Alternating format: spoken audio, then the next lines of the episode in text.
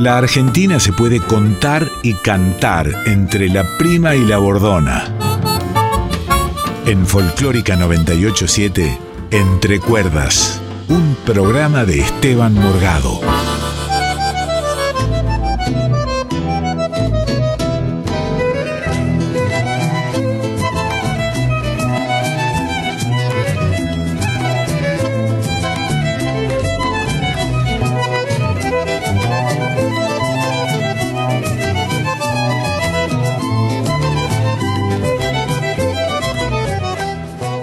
Hola amigos, ¿cómo les va? Bienvenidos a otra edición de Entre Cuerdas, nuestro lugarcito en la programación de nuestra querida radio folclórica nacional, la 98.7, los sábados de 18 a 19 horas. Lugarcito desde donde les proponemos hacer un rato de música juntos, ya sea que ustedes canten en vuestras casas, en los autos, por donde estén escuchando la radio o donde estén escuchando la radio, que canten a los gritos, desafinando, no, en coro si están con gente amiga o con familia, que bailen si están solitos con el escobillón o la escoba o con la pareja de turno.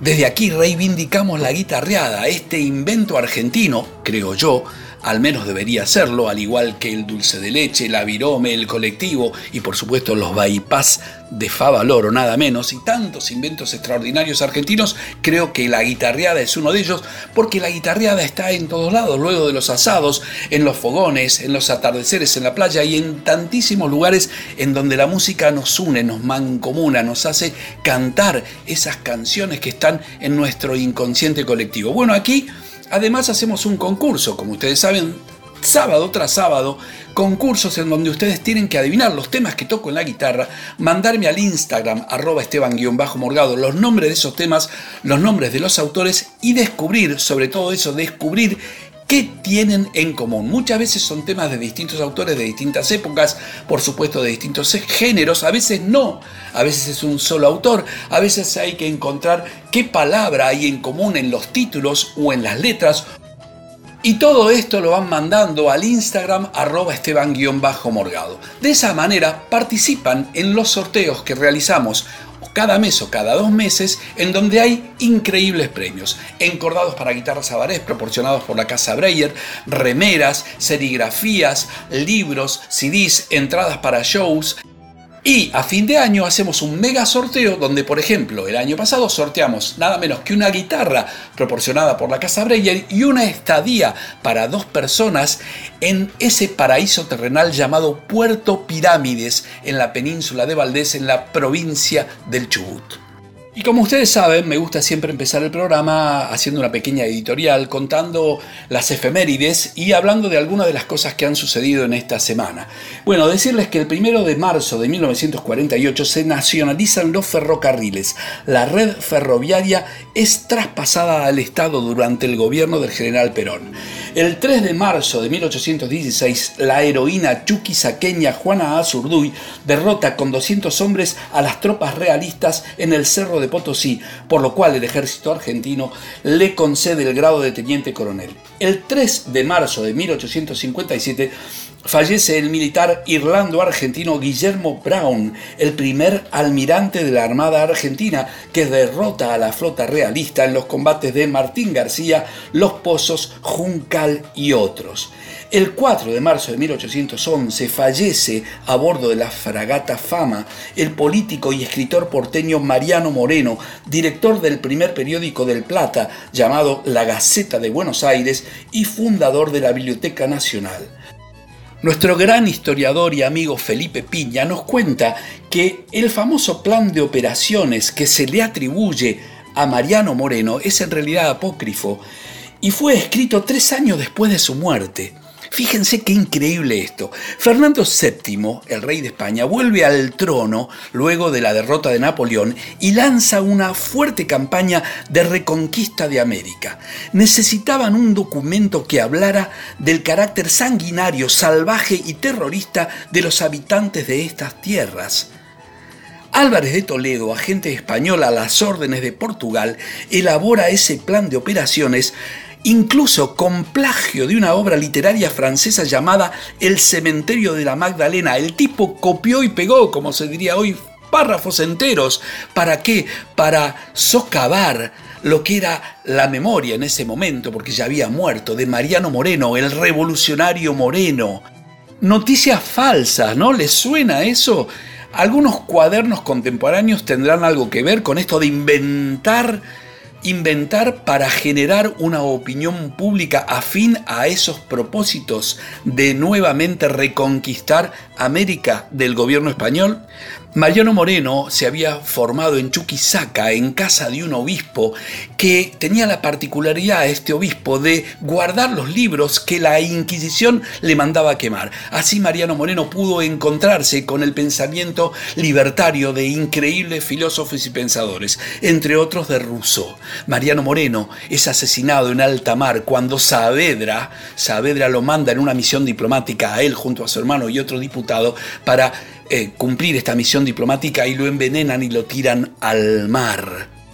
Mariano Moreno decía junto con Rousseau, el hombre ha nacido libre, pero en todas partes se haya encadenado. Encadenadas estaban las bolsas que una fracción del Juntos por el Cambio, una fracción nazifascista, colgó de las rejas de Plaza de Mayo, bolsas que suponían tenían cadáveres adentro y donde había nombres como entre otros de la queridísima Estela de Carlotto, la presidenta de Abuelas de Plaza de Mayo, en una jornada de protesta organizada por Juntos por el Cambio. Las abuelas y las madres siempre dijeron, al odio oponemos el amor y la lucha, ni olvido ni perdón. Justicia, justicia para nuestros 30.000 compañeros detenidos desaparecidos. Nunca más estos hechos de barbarie fascista. Amigos, vamos a empezar con el concurso de hoy. Vamos a escuchar un temazo cantado por una de las grandes cantoras nacionales y luego van varios temas en guitarra. Fíjense que hay algunos enganchaditos. Todo lo que van descubriendo, investigando, recabando, adivinando, lo van mandando al Instagram arroba esteban-morgado. Ya empezamos.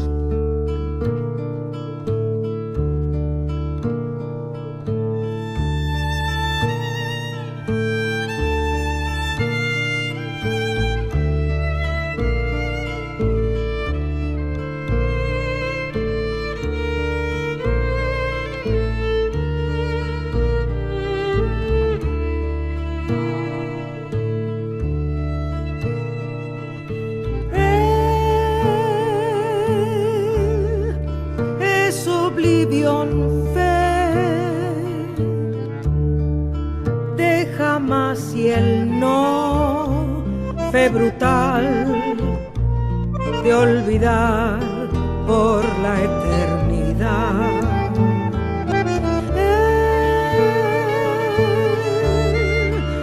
es oblivion, ley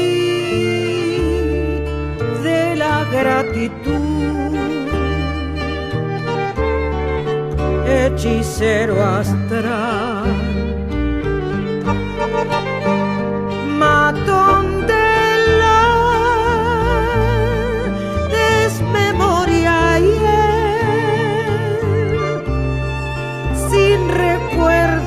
es Oblivión, rey.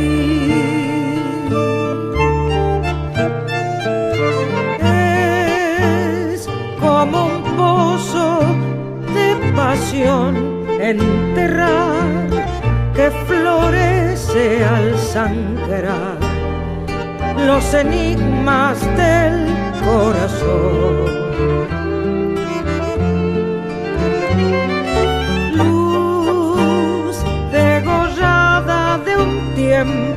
tan feliz. Hoy oblivió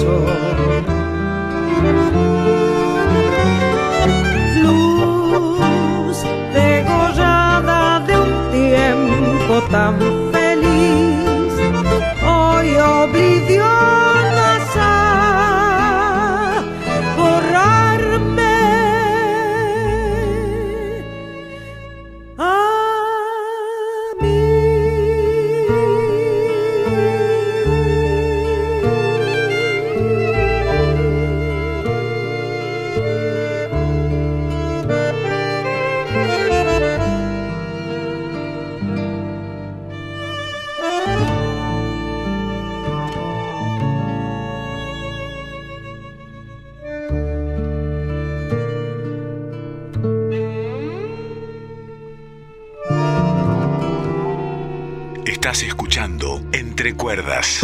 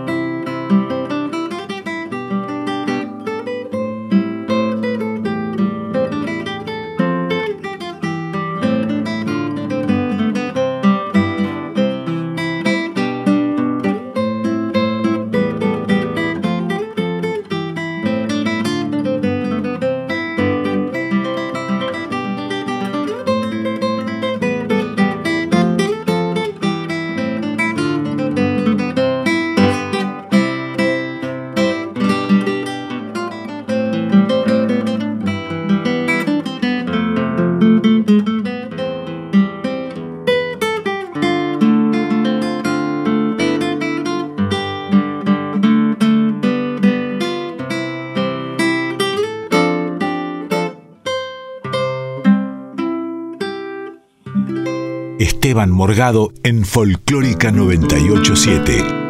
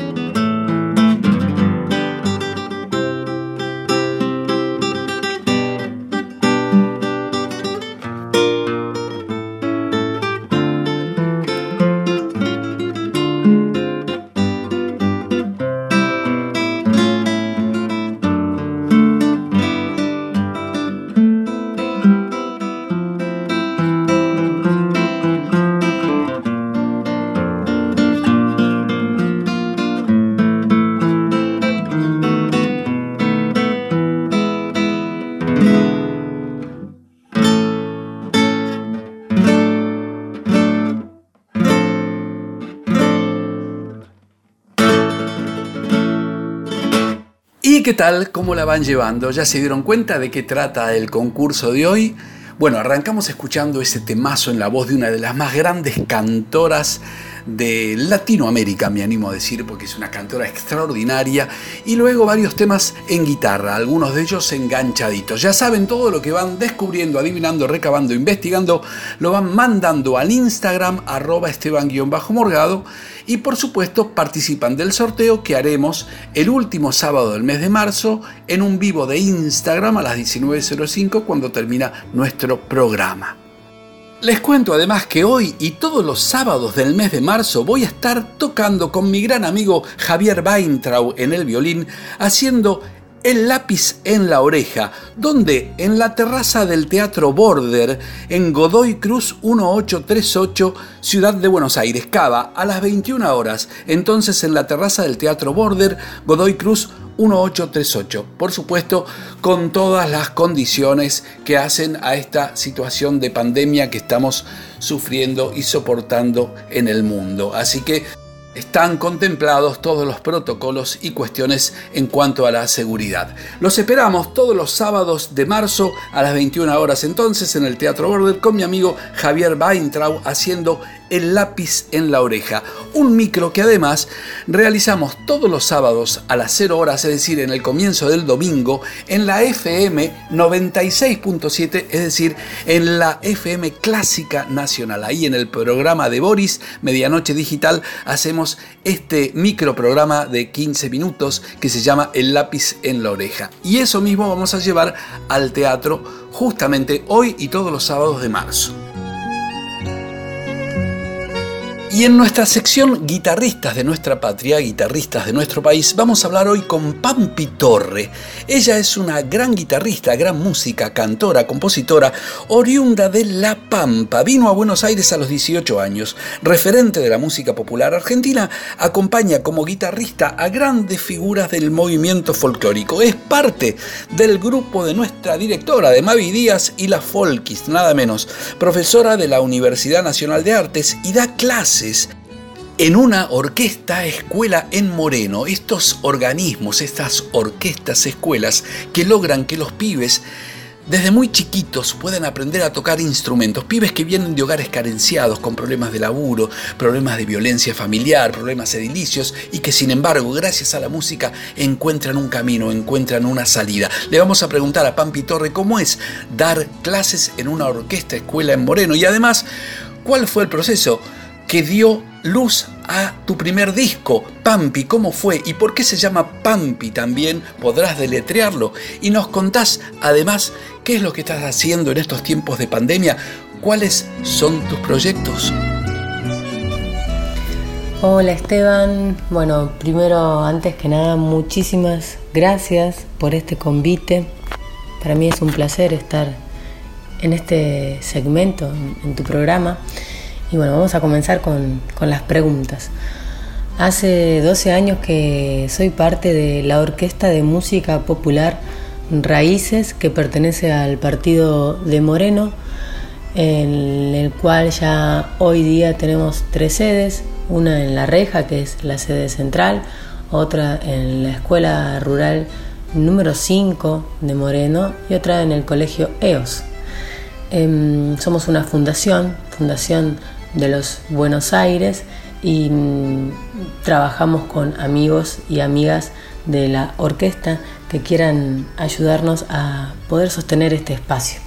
Es un espacio colectivo, horizontal y mm, la enseñanza más, más profunda o más grande que, he tenido en, en estos tiempos de trabajar y transitar en la orquesta es la idea de poder multiplicar el aprendizaje y poder multiplicar esa enseñanza. Es muy hermoso ver cuando llegan las niñas y adolescentes y se convidan a, a, sacar una melodía que se haya visto en días pasados cuando, cuando se ensayaba o se aprendía esa canción. Y ahí el, el, diálogo entre, entre ellos es mucho más fluido que a veces desde, en este caso desde mí como profesora de, de guitarra. Entonces, esa es la enseñanza más, más, más bonita, la enseñanza de poder multiplicarnos. Pampi. Pampi es un disco que salió en el 2017 tuvo un proceso de trabajo de tres años donde bueno, se fue dando como también el ciclo de a veces de etapas en, la vida, así lo tomé yo como a este primer trabajo u obra, como me gusta llamarlo. Al venir a vivir a Buenos Aires hace ya más de 20 años, me dieron el apodo de Pampi por ser de la provincia de La Pampa y ahí es que, que bueno, que utilicé ese apodo para que se convirtiera en una sigla. Y esa sigla significa por amarte, misteriosa paz infinita. He tenido la suerte de, mm, de poder compartir esta obra y este trabajo en esos tres años de, de proceso de grabación con artistas que admiro, artistas que hoy día siguen siendo mis compas y mm, disfruté muchísimo de ese, de ese proceso de poder eh, estar sin tiempo realizando un trabajo. Hoy día me encuentro, bueno, ya pasando estos días en, la semana también de, la mujer, em, fui parte de, de, un ciclo que se llama Nosotras Movemos al Mundo en el CCK, en la parte de autoras argentinas. Fuimos más de 60 mujeres músicas trabajando dos días eh, con un repertorio de compositoras y autoras argentinas. En este año eh, me propongo seguir produciendo más de la mano de lo visual, poder empezar a tener a mano nuevo material para ofrecer. Sola en la guitarra, con mi voz y también poder ofrecer algunas canciones en banda y más a futuro nuevamente el poder compartir con artistas que admiro. Les mando un gran abrazo y nuevamente muchas gracias.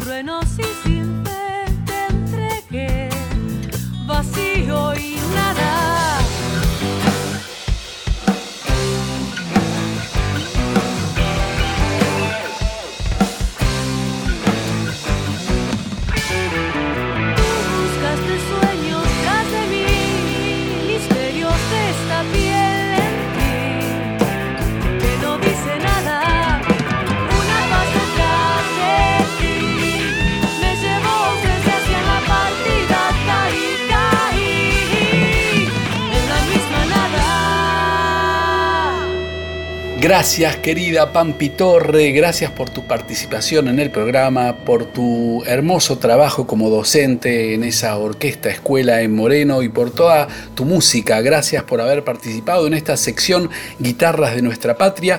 Hermosísimo el tema Nada que escuchábamos de su disco Pampi. Bueno amigos, seguimos ahora con la segunda parte de nuestro concurso de hoy. Ya saben todo lo que van adivinando, recabando, investigando, descubriendo, lo van mandando al Instagram arroba esteban-morgado.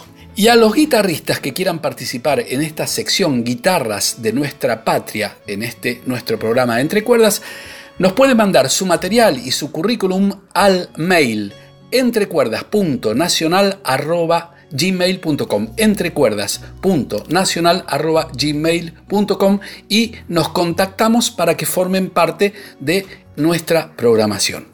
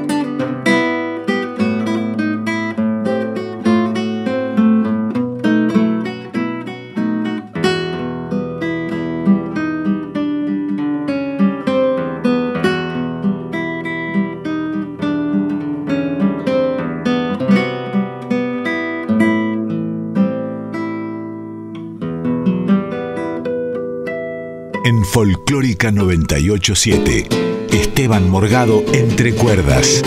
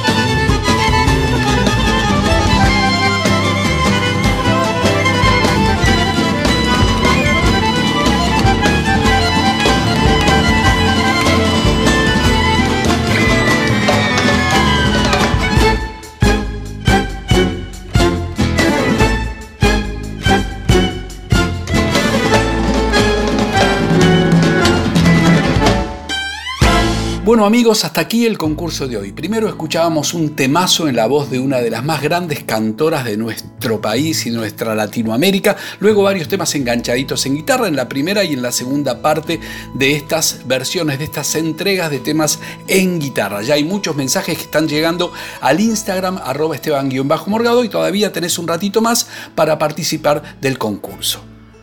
Les cuento además que hoy y todos los sábados de marzo nos vamos a presentar con mi querido amigo Javier Baintra en violín haciendo el lápiz en la oreja en el Teatro Border en la calle Godoy Cruz 1838 aquí en la ciudad de Buenos Aires.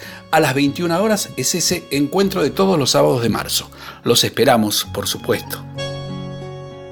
Y hoy en nuestro programa nos vamos a dar un gustazo, un lujazo, porque vamos a hablar con un músico extraordinario, un gran bandoneonista, uno de los grandes bandoneonistas jóvenes a quien conocía ya por el año 95, porque por ese entonces yo trabajaba con Adriana Varela, era su director musical, y apareció Walter Este extraordinario músico, y desde entonces él sigue trabajando con Adriana. Cuando yo dejé de trabajar con ella y armé mi cuarteto en el año 99, por supuesto lo convoqué y él a su vez me indicó al Mono Hurtado, al genial contrabajista, y a Damián Bolotín, un gran violinista, para que integráramos ese primer cuarteto. Luego a Damián Bolotín lo reemplazó Quique Condomí y así desde entonces estamos tocando juntos. Extraordinario amigo, una gran persona. Vamos a al querido Walter Castro, ¿qué significó, qué fue para vos tocar el concierto para bandoneón y orquesta de Astor Piazzolla, además de tocar el doble concierto para bandoneón y guitarra también de Piazzolla con orquestas sinfónicas alrededor del mundo. ¿Qué significa Piazzolla para vos como bandoneonista? Vos que te formaste profesionalmente y arrancaste tocando nada menos que en la orquesta de Pugliese. ¿Seguís dando clase en la Escuela de Música Popular de Avellaneda? ¿Y qué estás haciendo por estos tiempos de pandemia, querido amigo? Hola Esteban, bueno, un placer compartir tu programa, bueno, con alguien que compartimos hace ya 20 años tocar juntos en el cuarteto. Hemos tenido muchas giras, muchos viajes, muchos CDs, así que muy contento. Y bueno, con respecto a Piazzolla, digo, y a los conciertos, sí, creo que, bueno, Piazzolla ha, por un lado ha instalado el bandoneón en el mundo, ¿no? Así que bueno, el concierto, por ejemplo, de bandoneón yo lo toqué con la Sinfónica de Sydney en el Opera House, ese teatro maravilloso. Fui en dos años distintos.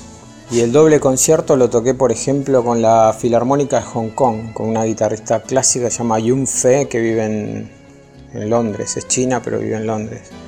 Así que bueno, fue maravilloso compartir esta música de Buenos Aires con músicos clásicos, ¿no?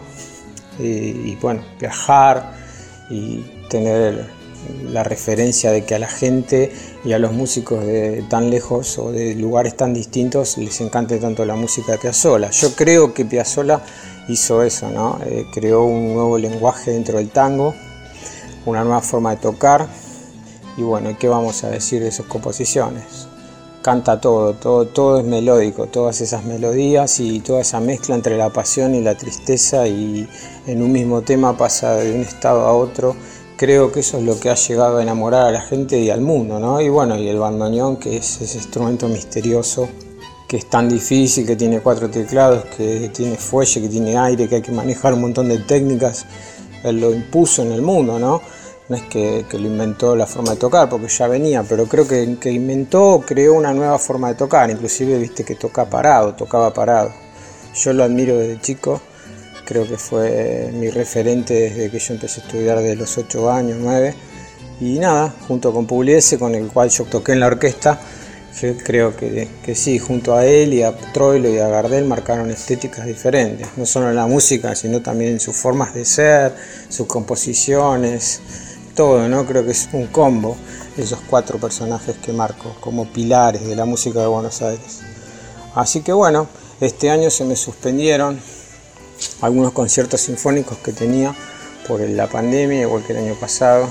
Y bueno, esperemos que se hagan o se reprogramen supuestamente para octubre de este año.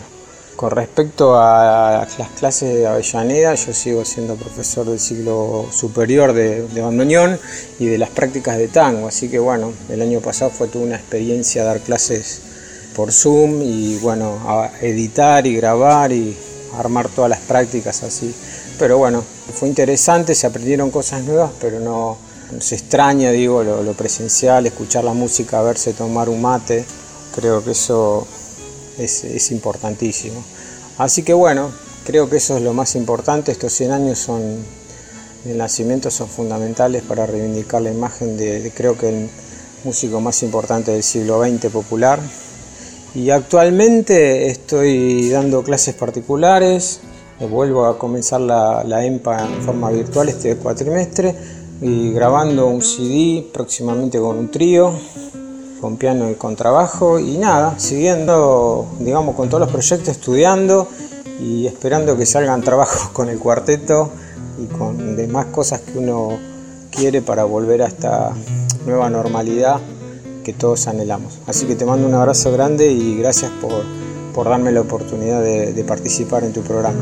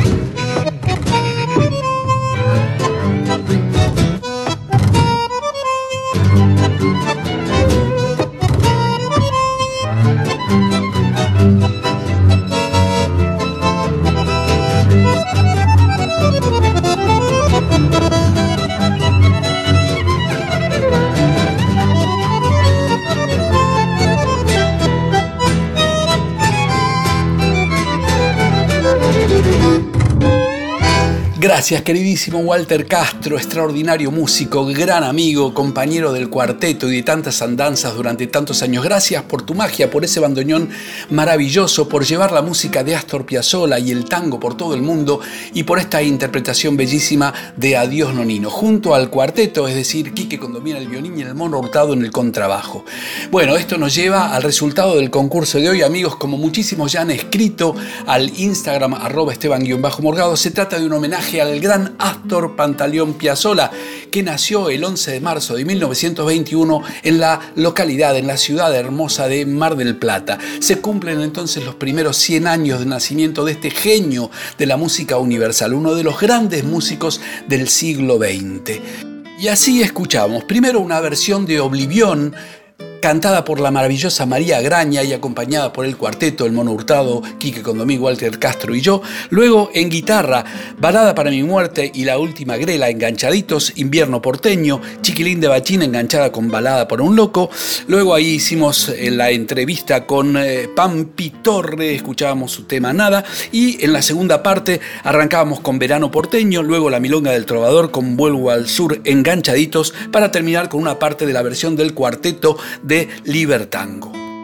Agradecimientos, queridos amigos, a todos ustedes por estar siempre del otro lado acompañando. Yo sé que están y eso me da muchísima fuerza, muchísima alegría y muchas ganas de hacer este programa, este nuestro encuentro semanal. Agradecimientos a Juan Sisto en la coordinación general, a la extraordinaria productora, maravillosa productora Victoria de la Rúa, a los dedos mágicos del Tano Salvatori y Diego Rosato, los editores de este programa, y en las redes Cintia Carvalho. Amigos, nos reencontramos el próximo sábado a las 18 horas aquí por nuestra querida Folclórica Nacional 98.7. Que tengan una muy buena semana, cuídense mucho y les mando un gran abrazo tanguero. Nos despedimos con una versión de María de Buenos Aires, eh, la operita de Piazzolla Ferrer, en la voz extraordinaria de Katy Viqueira, a quien acompañamos con un quinteto. Quédense en la continuidad de la programación de la folclórica. Ya llega la queridísima amiga entrañable, gran cantora Sandra Mianovich. Buena semana, chao. Yo soy María de Buenos Aires, de Buenos Aires, María no ven quién soy yo. María Tango, María del Arrabal, María Noche, María Pasión Fatal, María del Amor, de Buenos Aires soy yo. María Aires. Si en este barrio la gente pregunta quién soy, pronto muy bien lo sabrán las hembras que me envidiarán. Y cada macho a mis pies como un ratón mi trampa de caer. Yo soy María de Buenos Aires, soy la más bruja cantando y amando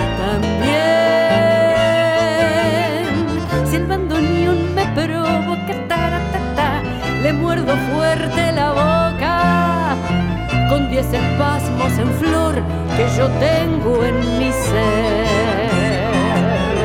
Siempre me digo, dale María, cuando un misterio me viene trepando la voz y canto un tango que nadie jamás cantó y sueño un sueño que nadie jamás soñó, porque el mañana es hoy, con el ayer después. Che, la,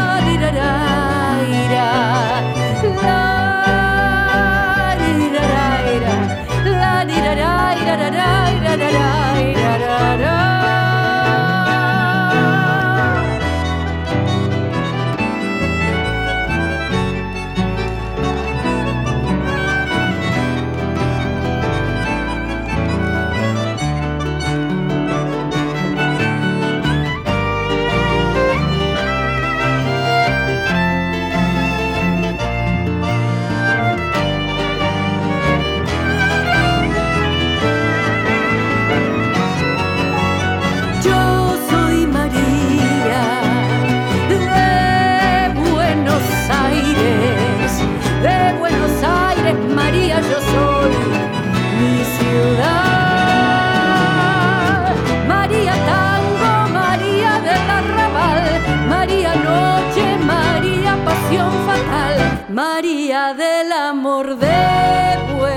Aires.